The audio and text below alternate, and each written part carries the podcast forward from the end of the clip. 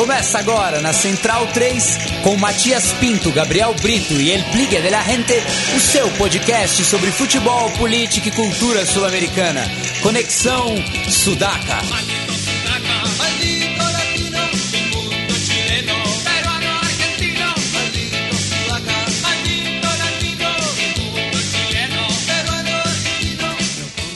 Buenas ouvintes da Central 3, está começando mais um Conexão Sudaca, ocupando e resistindo a sua placa de áudio. Comigo, como sempre, estão meus companheiros de batalha. A minha diagonal, diagonal esquerda está ele, Felipe Domingues, El Bigla de la Gente. Dale, Matias. Buenas, buenas, Gabriel. E o nosso Léo foi lá para as bandas, curtiram os Stones, Rolinga. Stone- Rolinga. Temos um, um Rolinga aqui na, O- o- na equipe. O Léo, o Léo não, não- eu, não achava que ele fosse rolinga, mas tá lá, tá no meio, né? Que, que inveja boa do do Léo. Pois é, cara, não sabia que o Léo curtia o Cajerreiros, Los Piojos, Ratones Paranoicos e também os Stones. E também, principalmente os Stones, que influenciaram boa parte dessas bandas que você falou. À minha frente está Gabriel Brito, o guerrilheiro da informação. Dali Matias, Dali Bilha, Dali Léo também, que tá passando lá bem agora, com certeza. E é isso aí, segundo Conexão Sudaca do ano, ou terceiro, né, Conexão Sudaca do ano, agora cada vez mais esquentando os motores para Libertadores, que começa para valer, né? Vamos em frente aí. Bueno, Gabri, é, antes de entrar na Libertadores, a gente já vai ouvir o, o papo que eu bati com o nosso convidado de hoje, é, que por sinal eu não conheço ele pessoalmente, mas você o conheceu. Fala um pouco sobre o Diego Almada, é, sindicalista e torcedor do, do River Plate do Uruguai. É, tive realmente o prazer de conhecer o senhor Almada, o Diego. É, inclusive, passei pela casa dele no ano passado, assim, no bairro de Aguada, tão admirado pelo Leandro, né? Já que tem um grande time de basquete ali naquela região de Montevidéu. E, bom, não vou nem não vou contar esse dia porque é muita conversa e vai entrar outro Diego na história, que é outro monstro, mas que torcia pro rival principal do, do River Plate Uruguai, o time do coração do nosso Diego Almada, o que no caso é o Montevideo Wanderers. E todas as anedotas do futebol uruguaio se expressaram ali num espaço de uma hora e, e não muito mais que isso. Agora, o para já situar o ouvinte, o Diego ele trabalha no sindicato do, dos taxistas de Montevideo, que é um sindicato de orientação anarquista, uma, uma coisa que há muito tempo atrás era relativamente comum, hoje é uma raridade, mais uma peculiaridade do, do Uruguai, daquelas que não chegaram a tomar grande proporção na mídia brasi- brasileira, inclusive aquela dita alternativa ou de esquerda, como se queira. E, bom, um sindicato obviamente combativo, né? Que não, de militantes ali realmente comprometidos e que participou de greves no ano passado, por exemplo, dos professores da rede pública que exigiram um aumento salarial, é, do mesmo modo que nós vimos aqui no, no Brasil, sempre vemos, na verdade, greve de professores aqui no, no nosso país, e por lá também teve isso, apesar do festejado governo progressista, entre aspas, do Uruguai, que tem suas, seus predicados, né, tem suas, seus pontos favoráveis, mas também tem o seu lado é, que semelhante ao que criticamos por aqui, né? E que nem na, a charla que a gente teve ano passado com o Negro Quinteiro, né? Que in- integra o, no- o programa hermano nosso, o Arqueiro Peligro. Exatamente. A gente tem o- alguns inter- interlocutores nossos aqui são estão à esquerda, vamos dizer assim, da frente ampla que governa o Uruguai já há um bom tempo. Aproveitar e mandar um saludo para os compas do Tagier Ateneu Ebert, Ebert Nieto, é, também lá de Montevidéu. Enfim, para dar um pouco do que a gente trocou de ideia nos últimos tempos com nossos últimos entrevistados do Uruguai, a questão é que apesar do, do- de certo oba-oba da esquerda mundial em torno do Mujica, da Frente Ampla, do, do progressismo de um país que legaliza o consumo da maconha, existe a política, uma política econômica de, de orientação semelhante ao que se vê no mundo inteiro. Isso é de mercado, de protagonismo empresarial, de um Estado que se limita ao assistencialismo e à manutenção das condições mínimas de existência, enquanto ocupa a maior parte de suas forças, é, vamos, vamos dizer assim, é, azeitando e permitindo que a expansão capitalista da, de sua economia, de seus grupos empresariais dominantes, inclusive monopolistas, né? E no ano passado esse sindicato dos taxistas uruguaios se manifestou mais de uma vez contra tais políticas e contra e participou especialmente da greve dos professores uruguaios. Teve gente ali, não deles, mas do entre os professores mesmo, é, que chegou a ser presa, mais ou menos de uma maneira parecida como a gente vê aqui nos atos contra a tarifa e tal. Inclusive, mandando outro saludo, eu, dessa vez para o Ari Widerman, que é professor e geógrafo e também grupo da, do é, membro da Federação Anarquista do Uruguai, que chegou a ser detido por dois dias por lá em Montevideo e é torcedor do grande Danúbio, com quem a gente assistiu um jogo no ano passado quando o Corinthians visitou o Alvinegro de Montevideo e venceu por 2 a 1 um. É isso, né? Vamos escutar a entrevista e depois a gente pode tecer mais um ou outro comentário aí. Bueno, então vamos ouvir o papo aí com o grande Diego Almada.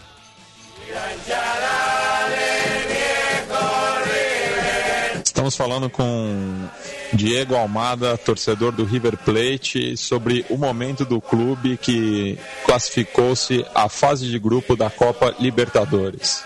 Tudo bom, Diego? Sí, todo bien, Matías. Y bueno, primero que nada, un fuerte abrazo y un saludo a todos los compañeros paulistas que están realizando este programa. Y bueno, como vos decías, este, yo soy hincha de Club Atlético River Plate, de acá Uruguay. Este, y sí, estamos viviendo un momento histórico porque bueno, es la primera clasificación de nuestro equipo a la Copa Libertadores este, por lo cual estamos viviendo un gran momento de, bueno, de mucha alegría y de, y de mucha ilusión también. E qual a sua avaliação do trabalho do técnico Juan Carrasco? Bueno, la verdad que esa es una linda pregunta porque en realidad no, existe una valoración única sobre este técnico que vos mencionás, sobre Juan Ramón Carrasco sino que es un director técnico que genera muchas polémicas y, muchas opiniones dentro de, la misma institución, dentro de la misma hinchada. Eh, yo que soy torcedor de River Plate de toda la vida, te puedo decir que no soy un hincha fanático, un torcedor fanático de, Juan Ramón Carrasco, porque me parece que es una persona, un entrenador que no eh, encaja con el perfil de River es un tipo muy, eh, ¿cómo decir?, egocéntrico, soberbio, que piensa que él, él, es el rey del equipo, que él es River Play, que entonces, y además este, ha tenido, en participaciones anteriores en River, ha tomado algunas decisiones dentro del campo de juego que nos han llevado muchas veces a perder este, campeonatos, a perder momentos muy importantes que hubieran sido para la historia de nuestro club, muchas veces por caprichos personales, por, por decisiones desacertadas, que muchas veces lo que buscan es justamente este, enaltecerse él sobre encima del cuadro. Sin embargo, es cierto que hace un planteo muy interesante en lo que es el, el nivel de juego, ¿no? Y lo que es el volumen de juego. Eh, apuesta siempre a jugar la pelota por abajo, jugar los pases. Este, es un equipo que profundiza en la cancha, que ataca mucho, que prioriza el ataque, que nunca sale a empatar los partidos, siempre sale a ganar. Y bueno, eso sí es valorable y está bueno. Na primeira passagem do Carrasco pelo clube, ele trabalhou com o Ronaldo Conceição, que é um jogador brasileiro, mas é pouco conhecido do nosso público. E está de volta ao, uh, ao River Plate agora. Queria que você falasse um pouco desse zagueiro uh, que atuó más pelo futebol gaúcho. Bueno, Ronaldo es un jugador, Ronaldo Cosesao, que, que ya había estado en River este, la vez anterior que había estado el técnico Juan Ramón Carrasco. Este, si no me equivoco, Ronaldo estuvo en el año 2008 y 2009, incluso le estuvo cuando River eh, logró la clasificación a semifinales de la Copa Sudamericana, dejando afuera a San Lorenzo en definición por penales, que eh, bueno, Ronaldo eh, convirtió un gol, este, un gol muy lindo además, este, ante San Lorenzo. Es un jugador, este, bueno, alto, de más de un metro, de un metro noventa, más incluso, este, con muy buen juego aéreo, pero que además es un jugador muy firme por abajo, zaguero, torpe, por así decirlo, que solamente compensa la falta de fútbol con ganas, sino que realmente tiene un buen manejo de, la pelota, ¿no? Eh, hace buenos pases, tiene un fútbol rápido por abajo, además marca bien la pelota. Este, la verdad que es un jugador completo, es un buen, un buen zaguero y que sobre todo entra muy bien en el esquema que utiliza el técnico de River de, bueno, eh, tratar de mover la pelota lo más posible y no utilizar el, el pelotazo frontal, ¿no? como se dice acá en Uruguay, el pegarle de punta para arriba, ¿no? E falando agora do destaque do time, o Michael Santos, qual é a situação dele é, no momento? Ele vai para a Europa ou joga a Libertadores pelo, pelo River Plate? Bueno, la situación de Michael Santos es que en el día de hoy viajó a España a firmar un precontrato con el Mallorca. Esto quiere decir que como en Europa el mercado de pases ya está cerrado, el jugador firma un compromiso de que cuando termine eh, la temporada eh, acá, o sea, a mediados de año, en junio por ahí, el jugador va a estar viajando a, incorporarse a este club español. Lo cual nos garantiza que el jugador va a continuar por lo menos eh, durante la fase de grupos de la Copa Libertadores y seguramente se extienda un poco más a medida que River vaya avanzando eh, en, el torneo. La realidad es que el jugador no pertenece al club, sino que eh, tiene un representante que es el Grupo Casal, este Francisco Casal es un empresario uruguayo que además de ser representante de casi todos los jugadores de nuestro fútbol, es el dueño también de la, de la televisación de los partidos, del carnaval, de básquetbol. Es un mafioso, ¿no? Este, una persona que le ha hecho mucho daño a nuestro fútbol, pero bueno, lamentablemente los clubes en Uruguay, sobre todo los clubes chicos, tienen que depositar Em relação ao cenário das partidas, o Darcenero vai continuar mandando os jogos eh, em Maldonado? Con relación a lo que vos manejabas, Matías, sí, este, River va a seguir jugando en el campus de Maldonado, porque bueno, este, hubo, eh, esta semana vienen a nuestro país la famosa banda inglesa, los Rolling Stones, y bueno, eso va a impedir de que se pueda utilizar el Estadio Centenario por algunas semanas. Este, hay que recordar que el estadio de River no puede ser habilitado por la Conmebol porque no tiene iluminación para jugar en la noche. Este, y tampoco tiene las condiciones de seguridad como para poder jugar un partido a nivel internacional. Es un estadio muy chico, con capacidad para unas 4.000 personas, y bueno, este, entonces River tiene la necesidad de utilizar otro estadio y en este caso, por lo que te mencionaba anteriormente, el Estadio Centenario no puede ser utilizado. E já que você citou o Parque Sarold, eu queria que você falasse um pouco do perfil do torcedor que frequenta essa cancha lindíssima ali no bairro do Prado. Bueno, con respecto a esa pregunta, el perfil de hincha de River es un hincha trabajador, sacrificado, que si bien en todos los equipos hay torcedores de varias clases sociales, eh, hay un claro predominio de gente trabajadora. Eh, además lo que tiene la particularidad, como todo, como varios equipos del fútbol uruguayo, que son hinchadas muy pequeñas, ¿no? torcidas muy pequeñas. Lo que hace que se genere un sentimiento de pertenencia y de arraigo al club muy importante. Este, en River no hay más de 3.000 socios, y muchos de ellos incluso no, no existen más, han, han, muerto. Por lo que, bueno, es una hinchada donde todos se conocen, donde las personas se conocen la cara, donde son muchas familias, ¿no? En mi caso, por ejemplo, mi abuelo es de River, mi padre es de River, yo y mis hermanos somos todos de River y mi hija tiene dos años y ya también es socia de River y, y va también a la cancha. Este, es un ambiente muy familiar también, ¿no? Eh, y muy muy colectivo, donde nos conocemos todos, donde hay un ambiente donde somos como una gran familia la hinchada de River. Y eso está muy presente. Y también tiene que ver con la historia y los orígenes del club. No hay que olvidarse que River eh, sale del barrio de la aduana, ya en el puerto de Montevideo, a principios de siglo, con mucha influencia de los inmigrantes que venían de partes de Europa, eh, trabajadores del puerto, anarquistas, y que bueno, que fueron también un poco los que marcaron un cierto perfil al equipo. Gostaria que você falasse um pouco da sua outra paixão futebolística, no caso a equipe do Sangre e Luto, eh, que une o esporte à política e que também sediou e organizou a quarta Copa América Alternativa. Bueno, Sangre y Luto es un equipo que surge eh, alrededor del año 2012. Era un grupo de compañeros y amigos que militábamos, teníamos participación en distintos espacios, pero sobre todo estuvo siempre vinculado a los compañeros del sindicato. Lo cierto que bueno, empezamos a jugar algunos campeonatos eh, a nivel barriales acá en Montevideo y a fines del 2012 en el, AOPA, el Encuentro Latinoamericano de Organizaciones Populares, que se llama, conocimos eh, al compañero Mandioca de Autónomos Fútbol Club.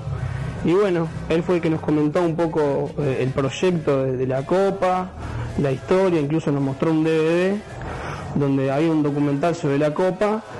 Y bueno, y nos invitó a participar ese año de, de la Copa Hombre Nuevo que se realizó en Gualeguaychú, a la cual, bueno, yo, yo asistí, fui el único jugador de San Luto que estuvo presente. Y bueno, ahí conocí un poco la gente, conocí eh, cómo era bien la historia de la Copa y bueno, eh, quedé encantado y transmití la experiencia acá a los compañeros y bueno, resolvimos este, sumarnos a este movimiento de equipos eh, de Latinoamérica y bueno, intentar también organizar eh, la Copa nosotros para también que la gente pueda conocer Uruguay, intercambiar experiencias con los compañeros y bueno, fue una experiencia muy pero muy linda la verdad. Bueno, Diego, agradeço pela entrevista em nome de todo, toda a equipe do Conexão Sudaca e deixo espaço para suas considerações finais e também um palpite para o jogo de terça-feira, na qual o River Plate vai receber o Palmeiras no campus de Maldonado. Bueno, un fuerte saludo a todos los compañeros de Conexión Sudaca. Este, muchas gracias por a ustedes por darme un espacio para poder expresar las cosas que están pasando acá. Y bueno, este, ya saben que si vienen a Uruguay al partido contra contra River, este, van a, van a tener un lugar donde poder tomarse una cerveza, juntarnos un rato y lo vamos a estar esperando, este, como siempre esperamos a nuestros amigos y compañeros de Brasil, de brazos abiertos y bueno, para conversar un poco. Un fuerte abrazo para todos y gracias. Bueno, então ficamos aí com, com a conversa com o Diego Almada. Vai ter entrevista, hein? Vai ter vista, falou, falou que é con, contrário ao Carrasco, né?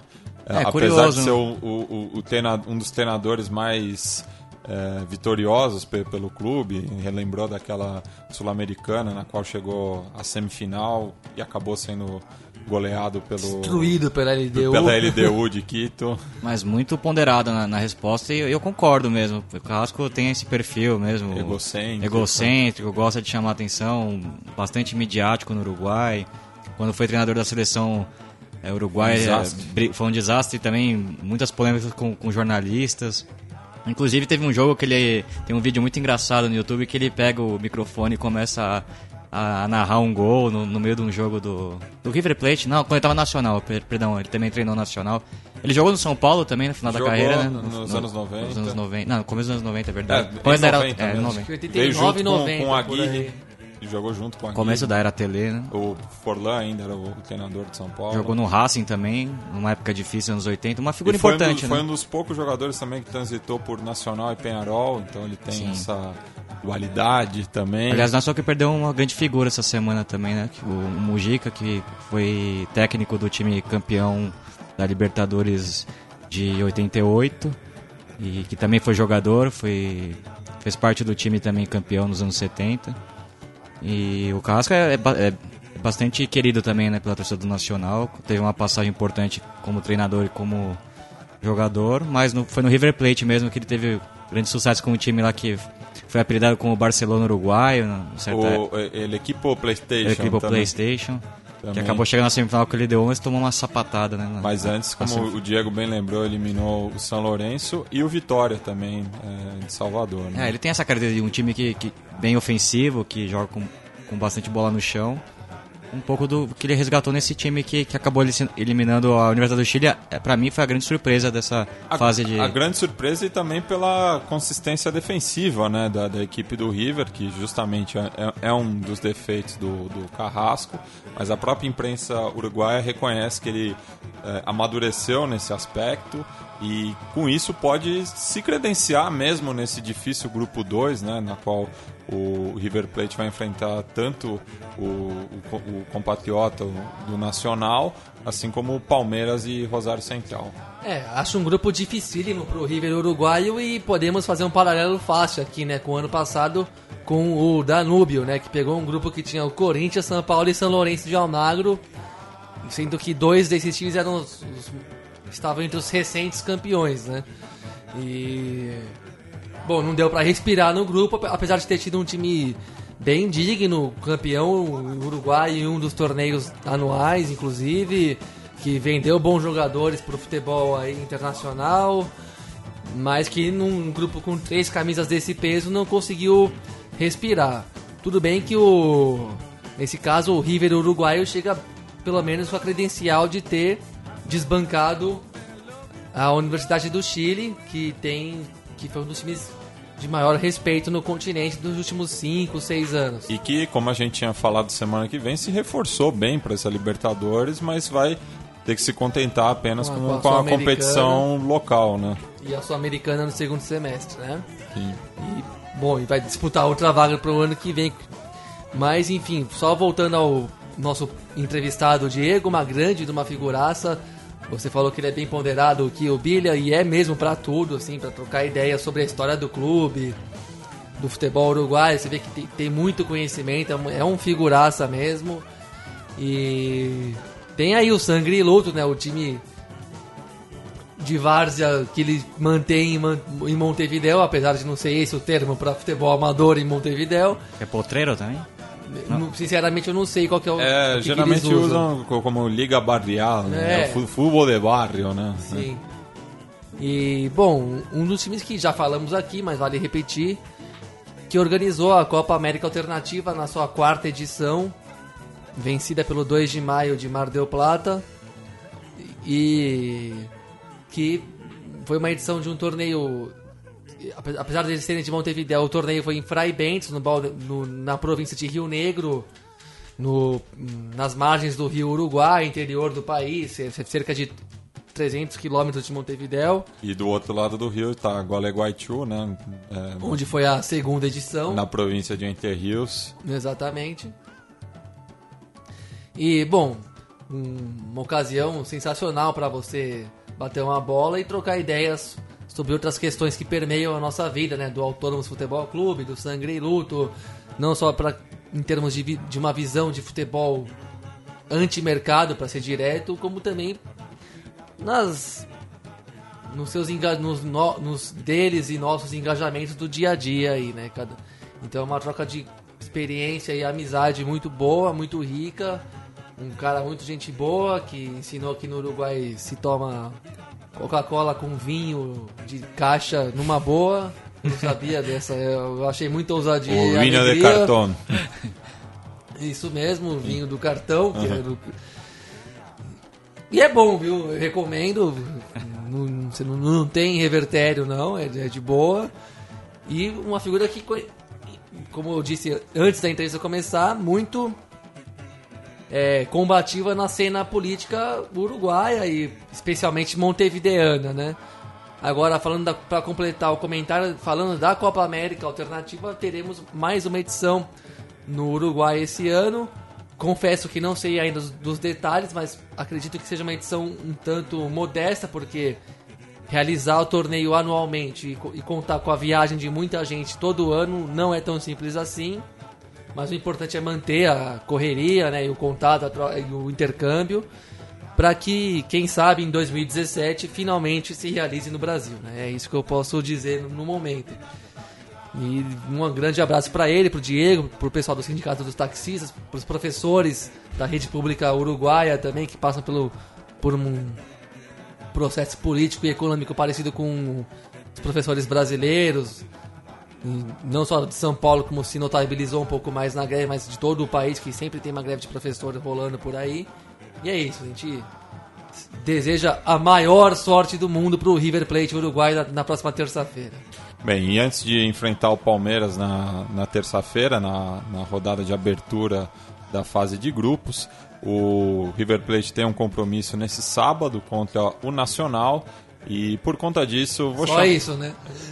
Que também é membro do grupo. Pequena sequência de jogos. É. Nacional, Palmeiras, na semana seguinte. E o, o, em três o- e o. River pediu o adiamento dessa partida, que é uma medida comum para as equipes que, que disputam simultaneamente o Campeonato Uruguaio e alguma competição continental. E adivinha qual foi a, a, a resposta da, da, da Federação Uruguaia, da Associação Uruguaia de Futebol? Não sei, Poeira. Não, não, não pode. Então o River vai ter essa sequência aí. Mas Foi, o- foi o- pro Chile, é. vai jogar contra o Nacional e depois é, o Palmeiras. Mas o homônimo argentino, quando jogou a final da Libertadores contra o Tigres.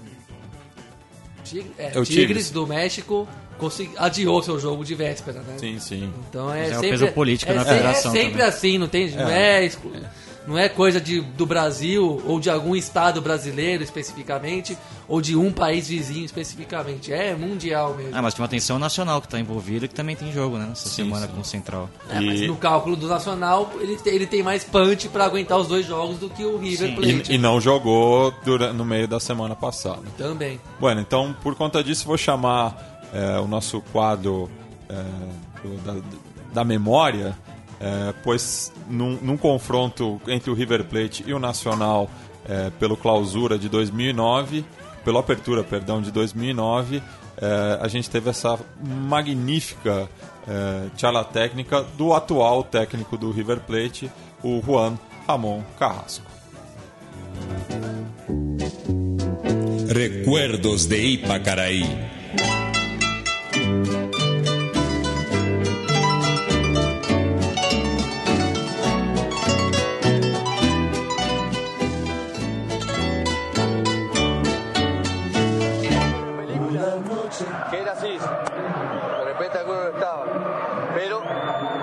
¿Qué era, esto? Rápido. ¿De qué es la pelota? De cuero, ¿El cuero dónde viene? de la vaca, ¿La vaca dónde vive? en el campo, ¿En el campo qué hay? pasto, ¿Qué come la vaca? pasto. Bueno, entonces le dábamos pasto, ¿no es cierto? Le dábamos pasto, ¿no es cierto? Sí. Bueno, dame un zapato. Capo.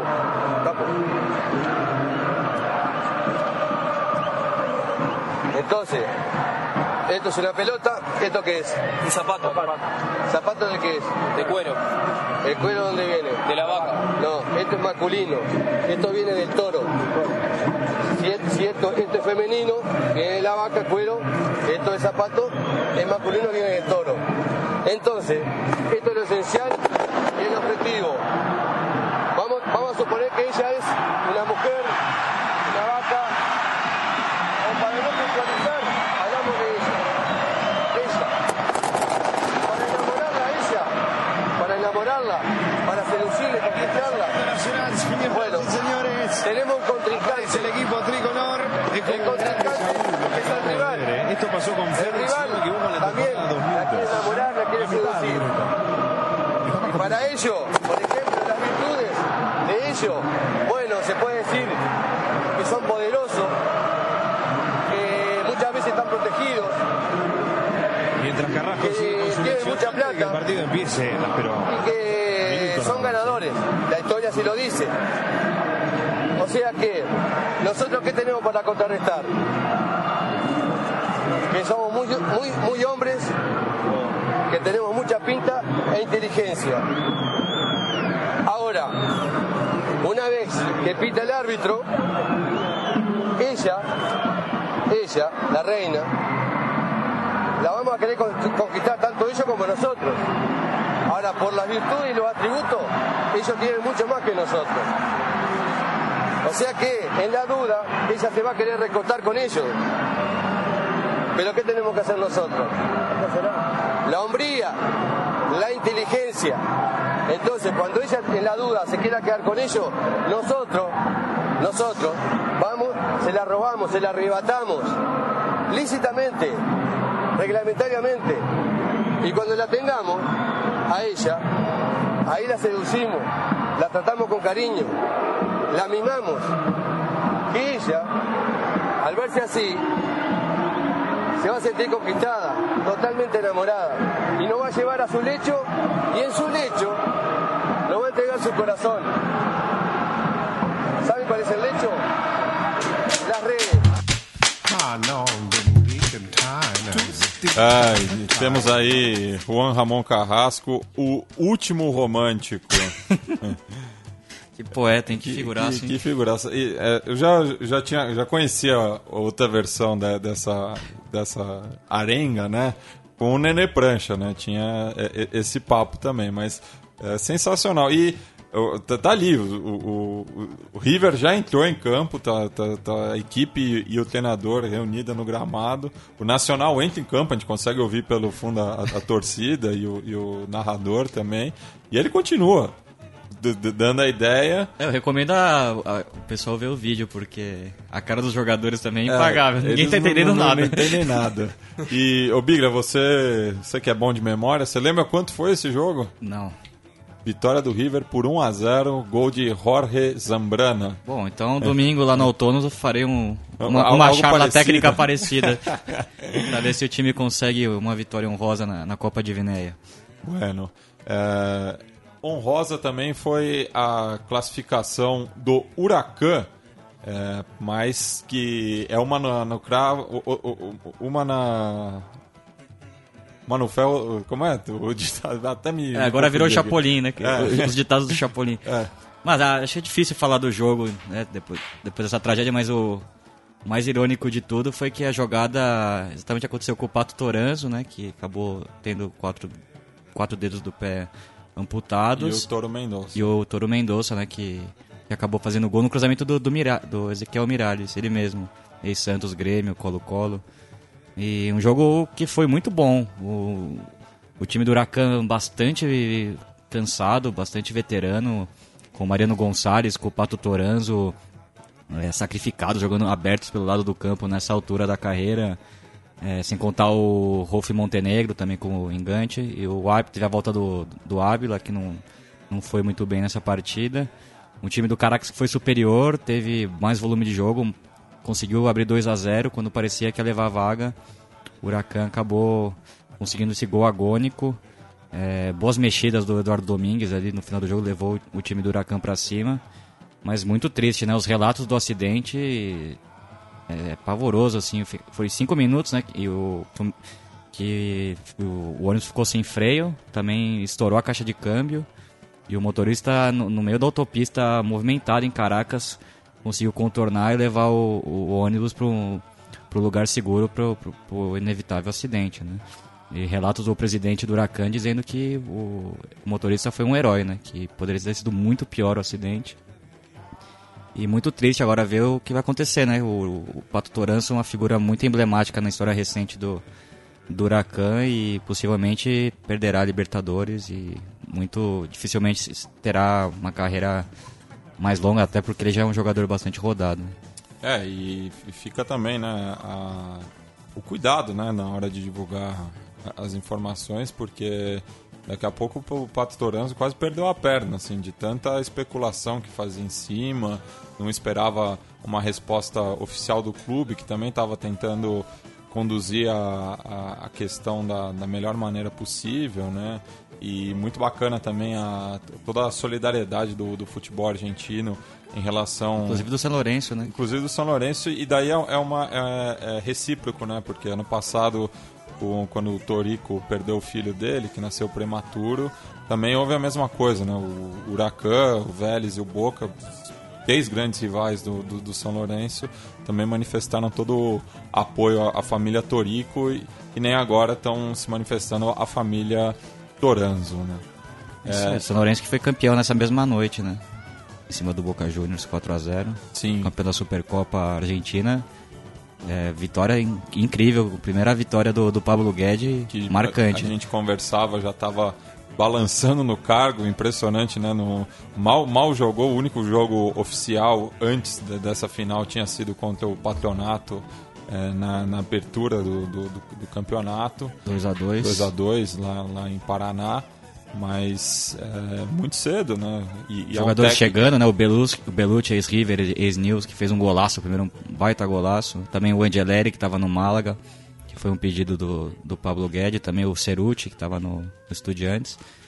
Ele, ele afastou o Mercier, né, do elenco. Isso muito, me chamou muita atenção. Um jogador que foi fundamental na conquista da Libertadores.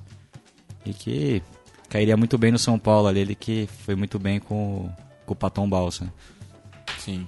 É, falando em São Paulo, Patom Balsa, São Paulo é, não precisava nem do gol, para falar bem da verdade, já que o César Valerro mal ameaçou a, a meta defendida pelo Denis.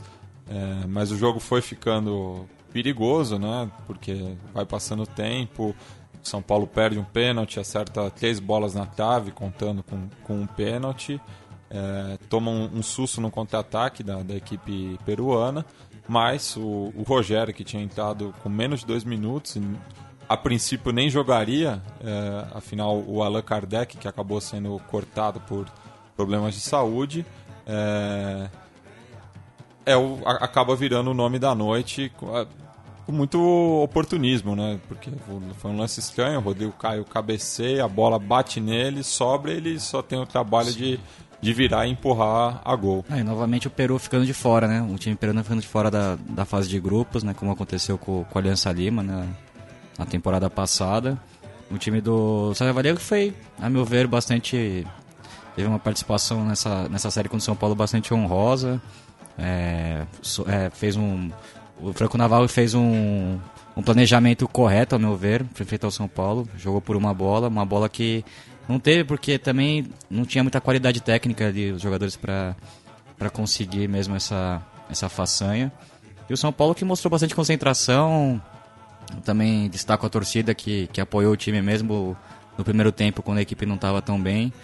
E o Pacaembu estava lindo, a festa no Pacaembu foi muito O bonita, Pacaembu é sempre lindo. sempre bonito. E enfim, o São Paulo agora vai entrar numa chave é, pensando, comparando com outras, com outras equipes brasileiras, mais acessível. Mas terá que viajar a, a Venezuela, que é uma viagem difícil. O Trujilliano está na região, na região amazônica lá da Venezuela É e perto do, do lago Maracaibo. não deve ser fácil jogar lá. Temperaturas altas tudo mais. Vai decidir a vaga em La Paz contra o Strongest. E tem o River Plate, né? Confronto sempre complicadíssimo. Segunda rodada no, no Monumental de Nunes, depois na, na quinta rodada, né? Isso. É, no Morumbi, possivelmente. E nessa mesma noite, outro estádio que também não perde sua beleza é o Cilindro de Avejaneda. E também o, o, o Racing também não precisava fazer o gol. Novamente, Puebla mal ameaçou a meta do, do Sarra. O Thiago Lustiça estava irreconhecível. É, e o Racing também numa, numa bola que se aproveitou de um erro do, do adversário. é, fez o, o gol solitário com o Bol, que já é o- um dos artilheiros da- dessa Libertadores, como foi ano passado, e também carimbou a sua classificação para um grupo complicado. Complicado. É, junto com o Boca Juniors, rival local, o Deportivo Cali, é, campeão do primeiro semestre na, na Colômbia, E o Bolívar. o Bolívar, s- também tem tido uma consistência nos que é a Academia anos. Boliviana. Mas o, o Racing mostrando aspectos interessantes nesse começo do, do Sava. É, eu- ele mudou um pouco o meu campo em relação ao jogo anterior, que ele jogou com três, três volantes, com o Vismara, com o Pancho Cerro e com o Luciano Alwed. Nesse jogo ele deixou só o Cerro e o Alweide como doble 5, colocou o uruguaio Camacho, que foi muito bem. Eu destaco o Marcos Acunha, começando muito bem a temporada, ponteiro esquerdo. O Milito, que está um pouco é, um ritmo mais lento, mas até compreensível pelo, pelo seu final de, de ciclo aí, né? Ele vai jogar somente a Libertadores, mas está causando um probleminha tático ali pro Sala, que ele gosta de jogar apenas com centroavante fixo. E tem muito jogador voando no banco, principalmente o paraguaio Oscar Romero, o irmão do Angel Romero, que está muito bem. É, foi o grande destaque do Racing no, nos torneios de verão. E, e, mudou o jogo, né? O Racing no segundo tempo teve um pouco mais de controle e vem muito forte para essa Libertadores. Para mim, o Racing é um dos grandes favoritos para levar a Libertadores, até pelo elenco que tem, né? Um banco muito bom. Trouxe o Lisandro Lopes, que acabou até fazendo, participa, participando do gol do Bowl ali, pressionando, eh, forçando a saída errada do, do time mexicano. Tem o Tito Noir, que, que foi revelado pelo Boca, mas teve uma passagem bem interessante pelo Banfield. Também jogou no futebol equatoriano, né? No, no Barcelona. No Barcelona, de Guayaquil. Guayaquil. Enfim, tem muitas opções. Trouxe o Vismara, que, que possivelmente perdeu a posição titular, mas é um, é um grande jogador. É, recuperou o Lolo, que, que era preterido pelo Flamengo, que estreou na Libertadores somente na, na segunda rodada. Enfim, o Racing muito, muito forte e, e vai pegar o Boca Juniors, que vem muito mal, ao contrário do, do Racing. E um perigoso Deportivo Cali também foi é, goleado na final da Supercopa Colombiana pelo Atlético Nacional de Medellín, time dirigido pelo Reinaldo Rueda. E também temos o. Na, na, na quinta-feira tivemos o confronto entre o Guarani eh, e o Independente Del Valle, no Defensores del Chaco. E o Guarani, que teve um pênalti marcado no acréscimo. Vergonhoso o pênalti, aliás. Vergonhoso também, mas eh, tinha a bola do jogo e o uruguaio Rodrigo Lopes eh, desperdiçou a, a, penalidade, classificando a equipe equatoriana, que também é treinada por um uruguaio, a gente sempre fala que o Pablo Repeto, ex-treinador do Defensor, e o treinador do do do autóctone, do, do, do, dos aborígenes, o, o Fabrício Bassa também é, é uruguaio. Substituiu o espanhol Fernando Ribeiro. Né? O Guarani perdeu peças importantes, principalmente no ataque, né? o Julian Benítez, o Santander. Contratou justamente o Hernan Rodrigo Lopes, que estava no, no Libertar. Ele que jogou também no, no Estudiantes de La Plata.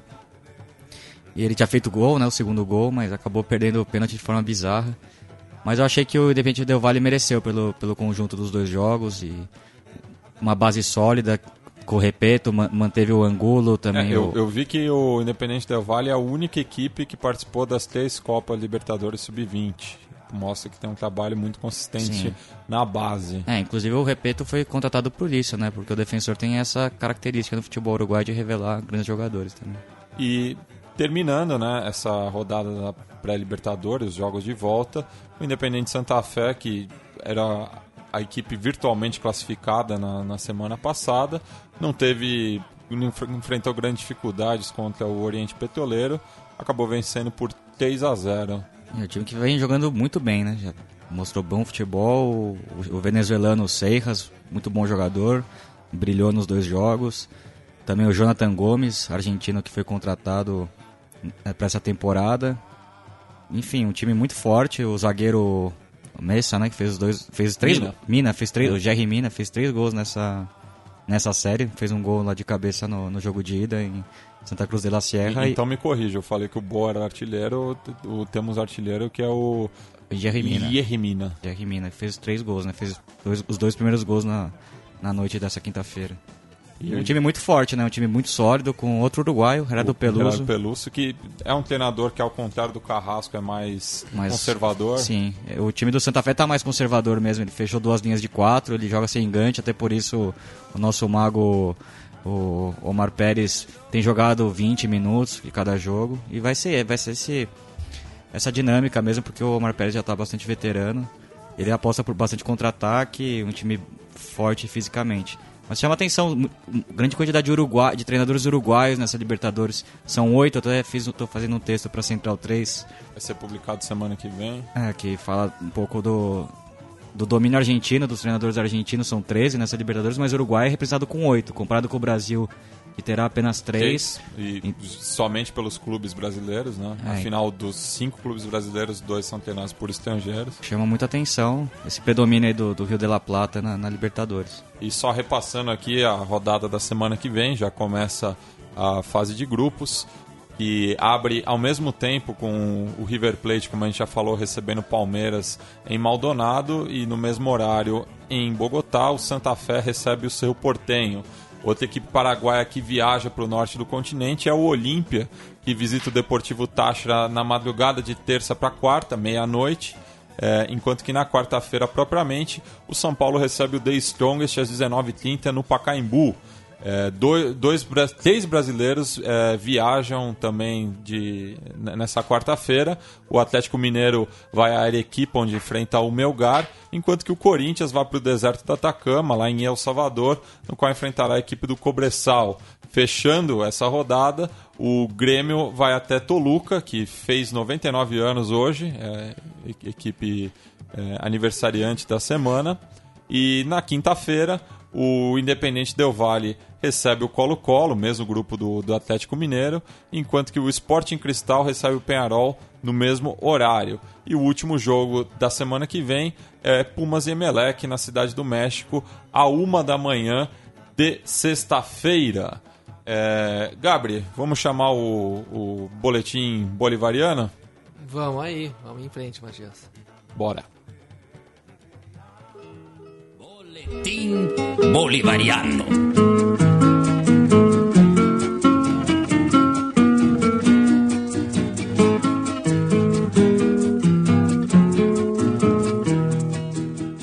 Quais são as novidades do outro lado da fronteira? É, bom, Matias, vamos começar pela Argentina, né? Que é o, um dos grandes espelhos aí do continente do que acontece. É, o governo Maurício Macri não vai deixando pedra sobre pedra da estrutura socioeconômica da Argentina, né? Dentro do seu fundamentalismo de mercado, que é o que todo aquele que é o que ele praticamente admite que acredita como solução para os problemas da da vida cotidiana, hoje foi anunciada a isenção de impostos de impostos sobre a exportação de minérios. Como cada vez mais se discute na América do, do Sul, América Latina em geral, é uma atividade muito mal regulamentada e que ainda por cima deixa um grande passivo ambiental e um limitado é, uma limitada vantagem econômica sobre sua exploração. E a Argentina, não tanto quanto o Brasil, por uma questão de tamanho, de geografia, não, não exporta tanto minério assim, mas, mas ainda assim faz parte do, de um dos principais itens de sua pauta de exportações, um dos maiores é, itens de arrecadação de imposto também para o Estado e para a sociedade, consequentemente. Né? E o, ao- logo depois, duas ou três semanas depois de anunciar a isenção do mesmo im- imposto sobre a soja, entre os quais a Argentina se encontra entre os cinco maiores es- é, exportadores do mundo de soja, isso significa uma queda brutal na arrecadação estatal e, da- e, consequentemente na renda da sociedade. Por outro lado, como se viu, ou, tivemos a, a queda do valor do peso, né? Que foi- passou de 10 dólares, de 10 pesos o dólar, e isso é uma, é uma gera uma instabilidade nas finanças do país ine- inevitável.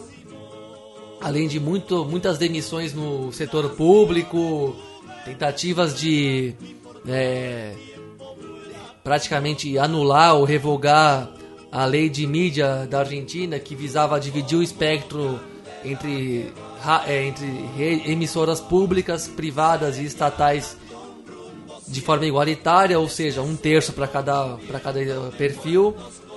Enfim, continua passando a vassoura no, no que restou, no que no, no vamos dizer assim, no legado do kirchnerismo e, a, e corta o imposto de exportação sobre um dos bens primários da economia argentina, o que obviamente afeta poderosamente a economia dos trabalhadores, de quem vive do trabalho, de quem é assalariado, de quem não tem poupança. Porque, de outro lado, além de, de, de se desvalorizar a moeda, já tivemos uma alta inflação no- nos alimentos, no, no, naquilo que tem de mais básico, nas tarifas do, mais básicas do, do país vizinho. Isso, enfim, é a versão argentina do arroxo fiscal, o que de um, de um jeito realmente radicalizado, al- al- algo simples- olimpicamente ignorada por nossa mídia, que prefere fazer matéria sobre o cachorro da família Macri que sentou na cadeira presidencial, do que de falar das consequências reais do tal ajuste liberal do, do senhor Macri, né? Que é uma coisa tenebrosa mesmo. Eu aqui no ano passado falei que não enxergava tanta ameaça de mudança em relação ao cristianismo e, e sim uma tendência a que se seguisse uma ainda mais, orientação re- ainda mais econômica representado parecida. pelo Cioli, né? Que é um é do mesmo setor social do, do, do Macri. Exatamente. Parece até que o, que o kirchnerismo era uma coisa radicalmente à esquerda e contra o capitalismo e o mundo empresarial, né? Quando tá muito longe de ser realidade isso. Mas é uma uma boa ilustração do que, que é a, a ideia de liberdade dos mercados no século XXI, né? O despotismo econômico total, a falta de compromisso social absoluta, a vontade de concentrar a renda e saquear as riquezas até o último fio de cabelo incontroláveis, né? Não é à toa que começa a sofrer grandes processos de rua na Argentina, inclusive alguns breaks, a própria Suprema Corte Argentina em, em algumas de suas medidas, vale lembrar que várias delas por decreto, sem aprovação congressual, parlamentar, o que não quer dizer que para a mídia brasileira signifique um governo totalitário, di- ditatorial, tirânico, como gosta de se dizer de qualquer um que tenha qualquer viés economicamente socializante, né? Basta distribuir dois, duas moedas que já é populismo para essa mídia de mercado. Mas se você acabar com a cobrança de, impo- de imposto sobre a exportação de matérias que- finitas que um dia vão acabar, como minérios vão acabar um dia, se você acabar com o imposto sobre isso e deixar levar embora quase que de graça, você não é um tirano de mercado, segundo certos veículos de comunicação ou de descomunicação, né? Mesmo assim, o mal-estar é muito grande, é muito visível, é um, é um pé no acelerador que eu, que eu até eu, independente de- da minha ideologia antiliberal ao extremo, é, economicamente falando, para deixar claro, né? Porque tem gente que entende a palavra liber- liberal como liberdade individual, não é bem isso, né? E, bom, mesmo eu não esperava tudo isso. É uma ofensiva violenta que já provoca muita demissão, especialmente no setor público, ao melhor estilo Collor, para dizer o mínimo, e uma desoneração para o mundo empresarial que significa que o Estado terá menos dinheiro e, consequentemente, a a sociedade terá menos renda a partilhar entre si, né? Não dá para saber porque é muito é muito inicial, é muito precoce fazer grandes previsões econômicas do que vem aí para a Argentina, mas é uma coisa realmente assustadora, uma ofensiva de com as duas solas do sapato erguidas, né? Eu E- falei na última semana que da, quando o De La Rua renunciou e não conseguiu manter o, o plano de transição econômica quando, quando quebrou a, a Argentina em 2001, o helicóptero esperou ele no teto da Casa Rosada, né? Eu não sei se numa, num repeteco sobre isso o helicóptero esperaria esse grande é, operador do- dos interesses de mercado, esse grande gerente dos interesses empresariais chamado Maurício Macri. É uma coisa realmente assustadora que está começando a tomar forma na Argentina, né? Só para agora deixa você eh, fazer sua intervenção, Matias. Sim, é, a gente está falando aí do, do- dos resultados pós-eleição na Argentina, mas enquanto os argentinos foram às urnas no final do ano passado, os peruanos vão em breve também. A gente falou com, um pouco sobre isso com o Ingmar é, no primeiro programa dessa temporada e teve uma, uma sabatina para a candidata Verônica Mendonça, da Frente Ampla, é, coalizão de esquerda no Peru. E o jornalista Aldo Mariateg quis fazer uma graça com ela e a gente vai ouvir o, a resposta dela que foi é, arrebatadora. Gracias Muy por buenas estar aquí. noches, Mónica. Muy buenas Buenas noches, noches. Aldo. Buenas noches a los panelistas y a todos los que nos acompañan desde sus hogares. Bueno, muy bien, vamos a hablar de lo que estás planteando, vamos a hablar de tu plan de gobierno, vamos a hablar de alternativas que estás brindando al país, pero por supuesto vamos a eh, señalar el eh, formato que de repente lo has visto en las an- anteriores ocasiones, pero igual te lo comento. ¿no? Cada uno de ellos tiene cinco minutos, inicialmente en la primera ronda, para preguntarte cosas muy precisas y para responder. Y finalmente yo también intervengo en el panel. Hay una segunda ronda de tres minutos cada uno y eso es lo que eh, va a permitirnos a nosotros conocer un poco más de tu plan. Adelante, Alex. Bonsoir, cher Véronique. Bienvenue a nuestro programa Sans de mi Monsieur. Eso es en base al ancestro y el pasaporte francés. Quería saludarla. Ah, en el idioma Guillanchu, más galán. Kayanki, Aldo. Merci beaucoup. Sumarchisi Kachun, Cancunapaj. Sumarchisi Kachun, Cancunapaj. Ya está más Lamentablemente el y runasimi no es mi fuerte. Y el francés tampoco. Esto en realidad ha sido una chancada de último minuto. Pero... Vale la pena el esfuerzo. Muy sí, bien. sí, sí, sí, lo intentaría. Hacer lisuras, Felicitaciones, quechua, lamentablemente. Pero... Para la próxima en quechua, por favor. Exatamente. Muy bien. Ah, não. Então, só para contextualizar aí, o jornalista em questão fez uma pergunta em francês, num, num- num- num país é, cuja. Onde ninguém fala onde francês. ninguém fala E- francês. Só que boa parte da população fala quechua. Então, essa foi a resposta da, da, da candidata. Respondeu uma, uma pergunta em francês em quechua, já que a maioria do, do público assistindo entende mais o quechua do que o francês. É, como diria nosso Bom, amigo Charlie vê- Fernandes, é um eon esse É, Maria um EON, né? né? E, e adivinha se não é um sujeito que acredita no livre mercado, né? Com toda essa arrogância e, e motivação de intolerância e tentativa de marginalizar tudo aquilo que não seja amém ao dinheiro e ao mercado. Uma, uma candidata que sequer que eu não sei se ela é a, sucessor- a possível su- sucessora do Olhanta ou Malha, mas não é, não me parece favorita a nada e mesmo assim é tratada como quase que uma figura a ser sempre desprezada e excluída, né? Mas aí a resposta veio com elegância de sobra. Mas o E- cenário é bem, bem preocupante, né? Que a Keiko Fujimori que está liderando Está as liderando. pesquisas no Peru. Mas acredito que no caso tenha um segundo turno, não acredito que ela ganhe no primeiro. Se tiver um segundo turno, eu acho que o rechaço é muito maior a ela do que a qualquer outro candidato. Assim espero, É, né? assim Já, já que o Gabi estava né? falando do, da- do liberalismo, é, eu acho que o grande exemplo na, na América Latina foi o, o pai, né? O, É, o Keiko Fujimori no cenário dos anos 90 parecido com vários países, né? A Argentina com Menem, o Brasil com, com o Fernando Henrique Cardoso. Enfim. É, Biglia, é, para encerrar o programa, a gente tá, tá aproveitando aí essa turnê dos Rolling Stones para falar desse tipo social, né? Que surgiu na Argentina, mas foi exportado para outras plagas, que é o Rolinga, Os né? Rolingas, tem vários adeptos, jogadores também, Rolingas. O mais famoso é o, o, o Cook Silveira, do Independiente, campeão de 2002, que comemorava os gols mostrando a língua é, pra câmera. Também tem o Oswaldo, né, do, Boca Juniors. O Cavernaghi também. O Sorin. Sorin é um grande fã também do- das bandas Rolingas.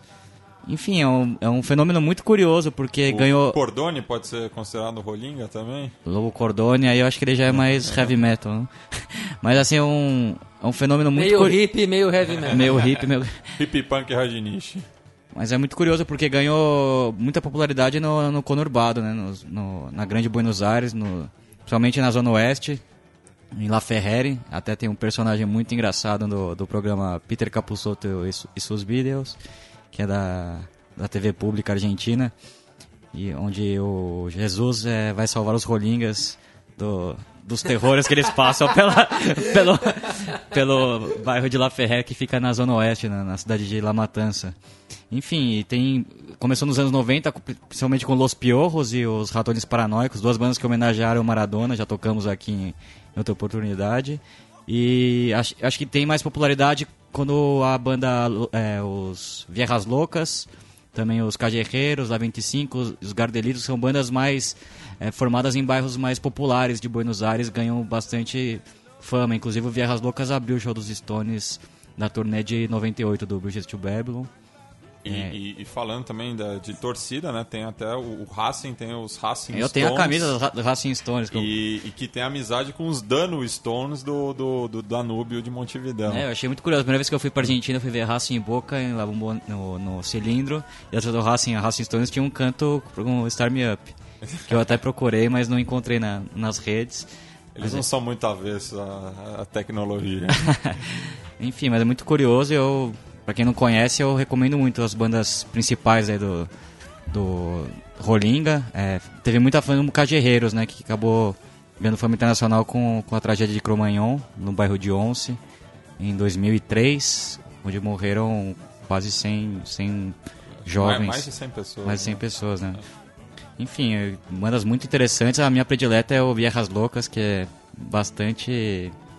Tem bastante a ver com, com os Stones da fase 60 e 70, que é a melhor fase da banda britânica. Bem, então a gente vai encerrar o programa com, com a banda citada aí pelo Bigra. Mandar um saludo também pro Léo, que amanhã vai estar no Estádio Único de La Plata.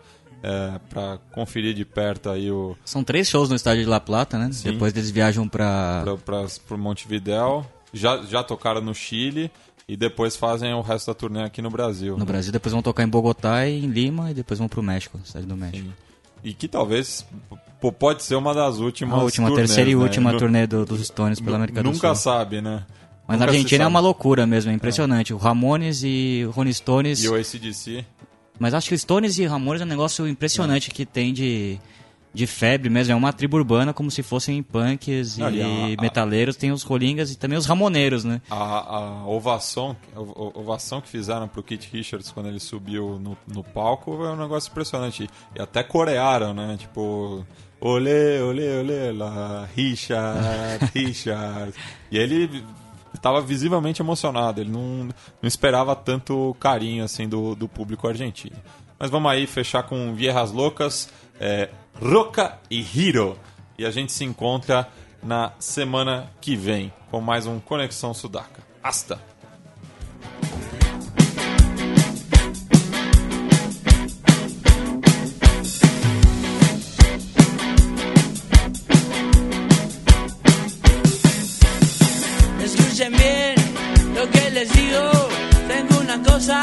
Que rock giro. Es una forma fenomenal un rato cantar y saltar. No es una droga, no piensas mal. Que todos juntos la van a